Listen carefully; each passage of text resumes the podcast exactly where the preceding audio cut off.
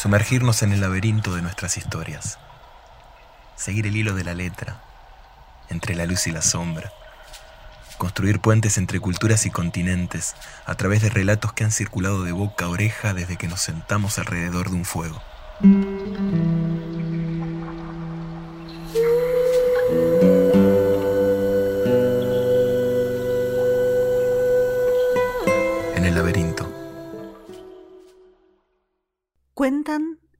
Que hace mucho, pero mucho tiempo en un lugar muy distante, existió un rey. Uno de estos reyes, o tal vez reyesuelos que disponían del destino de las personas, de la vida y de la muerte, sin ni siquiera que se le cruzara por la cabeza si esto era lo que debía hacer o no. Algunos dirían que era una especie de déspota. Tal vez esa era la definición que él jamás había escuchado y que jamás hubiera aceptado para sí mismo. Pero lo cierto es que este rey era así. Aunque una de las pocas cosas buenas que tenía era que le encantaban las historias. Le encantaba que le contaran historias y cuando llegaba la historia al final, le parecía que esto era algo imposible y quería que la historia continuara y obligaba muchas veces a los narradores, a las narradoras, a quienes se presentaran frente a él, a tratar de pensar formas para alargar y alargar y alargar el cuento. Dicen que por más que alguno o alguna lo intentara, la verdad es que era bastante imposible porque las historias siempre tienen un final. Y sin embargo este rey pidió lo imposible. Pidió que le trajeran una historia interminable, una historia que jamás se acabara y que de esa manera él iba a estar feliz. Y no solamente iba a estar feliz, sino que la persona que le trajera esta historia iba a heredar su reino. Eh, y si era un hombre, se iba a casar con su hija, la más hermosa del reino. Y si era una mujer, bueno, tal vez se iba a casar con él, con el rey, sumarse a una esposa más, tal vez, pero bueno, era una cuestión de que él mismo se iba a regalar como premio. Lo cierto es que las personas empezaron a enterarse de esta noticia y algunos soñaron con la posibilidad de heredar un reino, pero las condiciones del rey venían con un pero, justamente porque quien no encontrara una historia interminable iba a morir. Iba a pagar con su vida ese final que no solamente iba a ser el final de la historia, sino también el final de la historia de esa persona.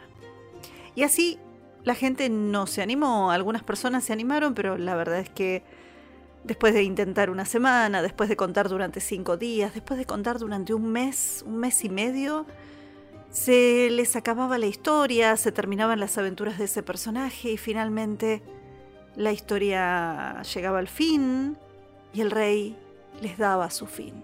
Y dicen que el desafío de este rey llegó a oídos de un joven muy pobre, un campesino.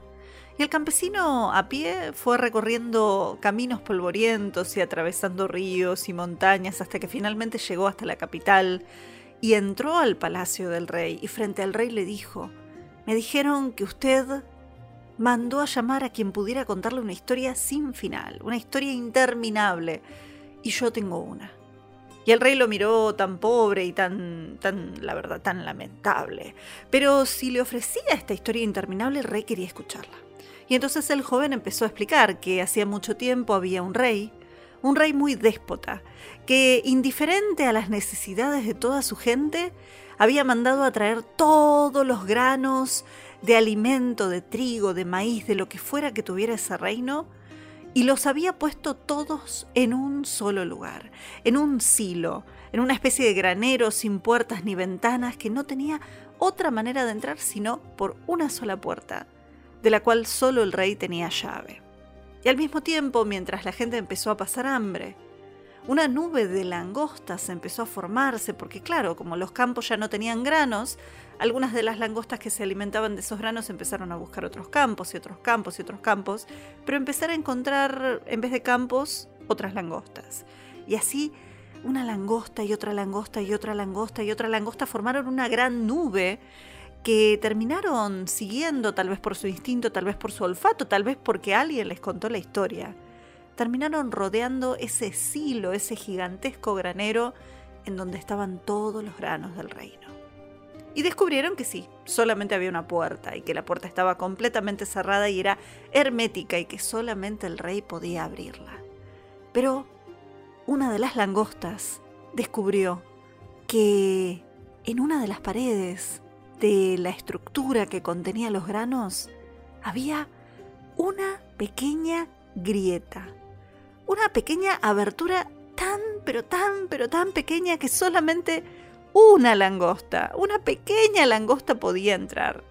Y la langosta que descubrió esto se lo comunicó a sus otras langostas que la acompañaban en esta gran nube voladora y tomó impulso y valor y se metió por ese pequeño orificio. Y entró. ¡Ah! El granero, ese silo, estaba completamente lleno de granos, era impresionante. Y la langosta tomó un grano, porque era lo único que le permitían sus patas y aparte era lo único que le permitía ese pequeño orificio. Y dicen que tomó el grano y salió por el orificio y se fue volando.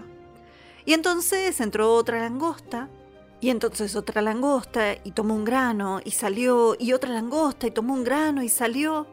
Y así el joven fue contándole al rey día tras día, noche tras noche, la historia de cada una de esas langostas, de esa gran nube de langostas que iba entrando por ese único y pequeño orificio que había en el costado del silo del granero, para tomar un solo grano y salir volando. Pasó un mes, Pasaron dos meses, pasaron tres meses, pasaron cuatro meses y el joven todos los días seguía contando la historia. Una langosta, esa langosta que venía esperando desde hacía tanto tiempo y por fin era su turno y entonces se metió en el pequeño orificio y tomó un grano, un grano que era casi más grande que ella y, y haciendo fuerza logró salir y se fue volando. Y entonces apareció otra langosta.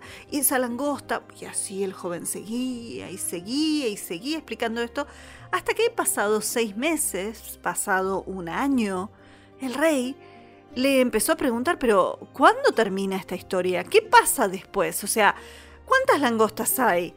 Y el joven, cada vez que el rey le preguntaba esto, le decía, Majestad, Majestad, es un gran, gran granero, es un gran silo. Tal vez entre todas las langostas que conté hasta ahora, mm, solamente ocupan el tamaño de una pequeña habitación, ni siquiera de una pequeña habitación, tal vez de una caja. Mm, son muchos granos y son muchas langostas, y hay solo un pequeño orificio. Y así siguió. Y así siguió y siguió y siguió, y el rey, que todos los días prestaba atención a lo que el joven contaba, tratando de ver si en algún momento algo nuevo iba a aparecer, dejó de prestarle atención a los asuntos del pueblo, y dejó de prestarle atención a los asuntos de la política, y lo dejó eso en manos de su primer ministro. Y dicen que, bueno, su primer ministro tenía mucho más sentido común y era menos déspota que el rey, así que, mientras el joven seguía contando esta historia interminable, el pueblo empezó a pedir que el joven jamás terminara de contar esta historia y celebraban que el rey estuviera ocupado escuchando y escuchando y escuchando. Algunas personas cuentan que después de varios años de estar escuchando esta misma historia de las langostas y el pequeño orificio y los granos, el rey dejó de desear que la historia fuera interminable empezó cada vez más a suspirar por el final de la historia, por cuándo iba a llegar ese final y cuál iba a ser la resolución y, y finalmente le terminó preguntando al joven qué iba a pasar al final, qué pasaba y bueno, la respuesta del joven fue, Majestad, falta tanto para el final, que después de esa respuesta, el rey lo único que pudo hacer fue sacarse la corona y ponérsela al joven en su propia cabeza.